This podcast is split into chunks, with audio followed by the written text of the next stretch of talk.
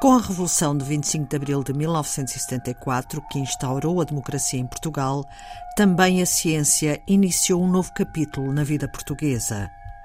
Hoje, ouvimos Mar Almeida, bióloga do desenvolvimento, formada pelas universidades do Porto e de Cambridge, consultora científica para ciências biológicas e de saúde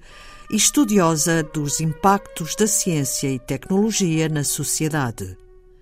Portugal era, por altura do 25 de Abril, um país com evidente atraso em relação a outros países europeus, também nas áreas da educação e da ciência. Bastante. Uh, antes do 25 de Abril, uh, quer dizer, após essa data, uh, Portugal carrega uma herança pesada em termos de desenvolvimento económico, social e cultural e, e obviamente, na ciência. E, e, para isso acho que se pode dizer que, que o grande problema te, tinha a ver particularmente com, com o atraso na educação. Portugal tinha, pelo menos em 1900, era, rondavam os 78% de, de taxa de analfabetismo e, portanto,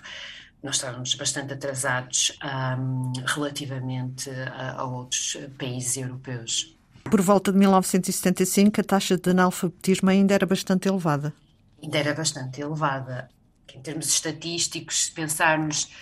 por exemplo, em 1982 e aos, quer dizer, há, há, há esses valores e, e, a Prodata, se formos à Prodata da, da, da, Fundação Francisco Manuel dos Santos, podemos encontrar uh, muitos destes uh, números. Uh, em, só em 1982 existiam só 87 mil estudantes é, que frequentavam o ensino superior, comparado agora com 2020, em que temos quase 400 mil estudantes no ensino superior e, portanto, foi um aumento brutal relativamente uh, ao, ao, número de, de, de, pessoas no ensino superior. E, portanto, esse aumento exponencial em, de, no ensino superior obviamente levou a um desenvolvimento bastante grande em termos de, da ciência. Nessa altura, nós tínhamos um número muito baixo de doutorados no início dos anos 80 Uh, e, portanto, obviamente não existiam os recursos humanos necessários para nós termos um, ou assegurarmos um, um sistema de ciência e tecnologia sólido. É? Uh, se compararmos novamente em termos de números, só para nós termos uma ideia, em 1982 basicamente só se realizavam por volta de 130 doutoramentos é? em universidades portuguesas, portanto se nós formos isso em termos de o número de doutoramentos por 100 mil habitantes, em 1982 nós tínhamos por, por volta de 1,3, okay? enquanto que agora, é, em 2015, e, e, a Prodata tem esses números, nós temos por volta de 28,7 doutora, doutoramentos por 100 mil habitantes, portanto é, é um aumento enorme. Mara Almeida, depois do 25 de Abril ainda houve uns anos de turbulência política, até as coisas começarem a assentar mas foi a partir dos anos 80, exatamente, da década de uhum. 80, que realmente a ciência começou a desabrochar. Exato, como refere, quer dizer, desde por volta de 1974 e 1986 há, há, há, bastante há uma instabilidade política um, e, portanto, é a partir de 1986, que é basicamente o ano em que Portugal adere à, à União Europeia e, portanto, é, é um marco importante, porque obviamente Portugal tem a partir daí acesso a fundos europeus e há também um interesse em investir uh, em ciência e tecnologia uh, e portanto vê-se a partir daí um, o maior o maior investimento, o maior interesse e obviamente o maior investimento em estruturas e, e como eu referi os números uh, anteriormente é a partir daí que começa a abrir uh, muito mais um, a possibilidade das pessoas, basicamente, terem acesso à, à educação um, e ao ensino superior, e a partir daí há, há realmente uma, uma, revolução em termos de, de, de ciência em Portugal. Um, eu gostava também de referir que a partir do 25 de Abril e a partir uh, dos anos 80, 90, realmente também é um, uma possibilidade de, de mulher, das mulheres terem acesso uh, ao ensino superior, uh, no, no, qual eu, eu estou incluída, uh, porque antes do 25 de, de Abril a liberdade de estudar era praticamente vedada às mulheres e, portanto, eu vejo também, no fundo, o 25 de Abril como uma promoção de, de, oportunidades, de igualdade de oportunidades e na qual as mulheres tiveram a, a oportunidade de poder estudar, ter acesso ao ensino superior, poder fazer o doutoramento e, portanto, mais de metade do, de, dos doutoramentos agora em Portugal, mais de metade são, são de mulheres e, portanto, nesse sentido, um, o 25 de Abril veio também promover exatamente essa, essa igualdade de oportunidades que eu, que eu acho que é importante referir. A Mara Almeida realmente também foi uma das pessoas que usufruiu desta mudança que se começou a notar nos anos 80, Sim, eu fiz o curso de, de, Bioquímica na Universidade, na Faculdade de Ciências da Universidade do Porto, uh, e depois tive a, a, oportunidade de poder entrar no programa de, de doutoramento da Gulbenkian uh, em Biologia e Medicina, que basicamente acho que foi o pioneiro, foi um dos programas pioneiros, uh, exatamente porque iniciou a, a formação pós-graduada, portanto, é, com este formato de, de doutoramento, teve início em 1993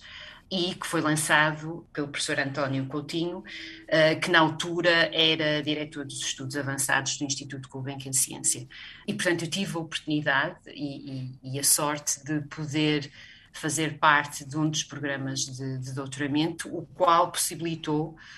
um, eu poder uh, ter realizado o meu doutoramento uh, no estrangeiro, neste caso no Reino Unido, na Universidade de Cambridge. Como referiu, eu pude usufruir exatamente dessas oportunidades.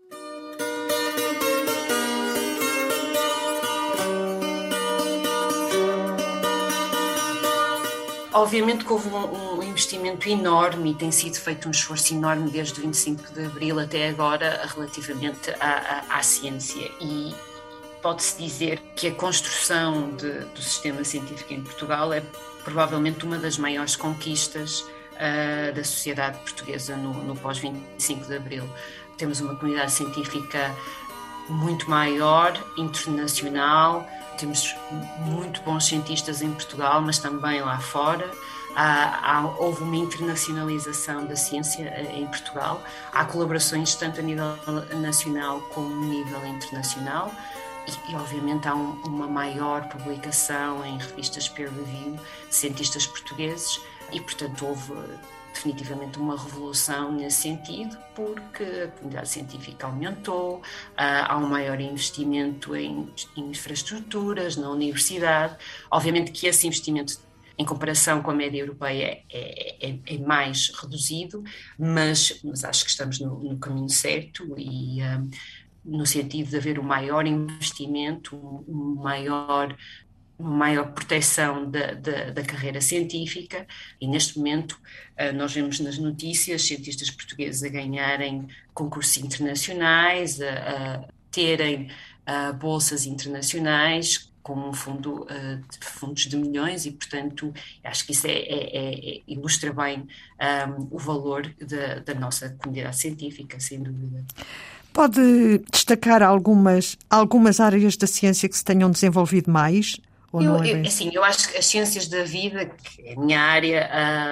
é a área na qual eu fiz o doutoramento, nós neste momento temos muito bons cientistas em, em áreas como imunologia, biologia do desenvolvimento, mas depois também uh, áreas com uma aplicação mais prática e, e engenharia dos, dos, dos, materiais, quer dizer, há áreas em que Portugal realmente tem tido bastante destaque principalmente, por exemplo, as ciências marinhas. Portugal tem trabalho realizado pela Universidade do, do Algarve, nos Açores, em que lidera muitas de, de, de, dos estudos em, em, ciências marinhas e que faz sentido, uma vez tendo em conta a zona marítima que Portugal tem e, portanto, essa é uma das áreas que se pode dizer que Portugal está bem uh, posicionado. Também houve um, uma espécie de salto no apoio à ciência e na promoção da ciência com o Ministério de, do professor Mariano Gago? Uh, houve a criação da FCT. Uh, eu acho que é importante referir que com o 25 de Abril uh, a ciência fez, fez parte da, da, orgânica do governo pela primeira vez. E com o, o ministro, na altura, Mariano Gago, houve a criação pela primeira vez do Ministério da Ciência e Tecnologia. E, portanto, eu acho que isso é, é, é relevante referir, demonstrando o interesse e a relevância que, que, que a ciência deverá ocupar uh, na, tanto na orgânica do governo, mas então também em termos uh, de sociedade. Eu acho que é importante também referir que o, uh, o papel da comunicação de ciência em Portugal e que tem sido fundamental, porque além da ciência feita no, no, laboratório, é depois importante também comunicar essa ciência à sociedade. E Portugal tem tido nos últimos anos um, um trabalho eh, feito tanto pela Ciência Viva, mas também pelos diferentes gabinetes de, de ciência, nos diferentes centros de investigação, muito importante uh, em comunicar essa ciência à, à, sociedade. E eu acho que o último ponto, que tem a ver com o trabalho que, que eu faço, que eu acho que é um, a parte importante, é, é exatamente agora trabalharmos esta relação da ciência com, com a decisão política e tentarmos criar uh,